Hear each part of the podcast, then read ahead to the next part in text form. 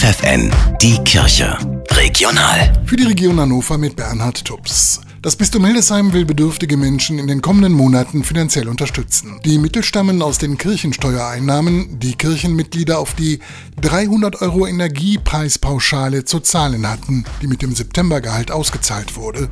Das sagt Volker Bauerfeld vom Bistum Hildesheim. Mithilfe der Caritas hilft das Bistum gezielt Menschen, die aufgrund der derzeitigen Situation in Not geraten sind, sagt Bauerfeld. Wenn es darum geht, Schulsachen zu kaufen oder wenn die Heizkostenabrechnung eine Familie überfordert aufgrund und von äh, wirtschaftlichen Zwängen. Das wären zwei Beispiele. Und diese wirtschaftlichen Zwänge nehmen weiter zu, auch bei Familien, die bislang gut über die Runden kamen, sagt Antje Braun von der Caritas. Wir spüren, dass mehr Menschen betroffen sind und mehr Menschen Angst haben, dass Abschläge für Heizung und Strom steigen. Und wenn ich eine Mindestbestellmenge von 500 Liter Öl bestelle, dann ist der Preis plötzlich mindestens doppelt so hoch wie im letzten Jahr. Wovor wir richtig Sorge haben, ist der kommende Winter. Antje Braun macht darauf aufmerksam, auch für Menschen, die zu den Normalverdienern zählen, gibt es staatliche finanzielle Unterstützung.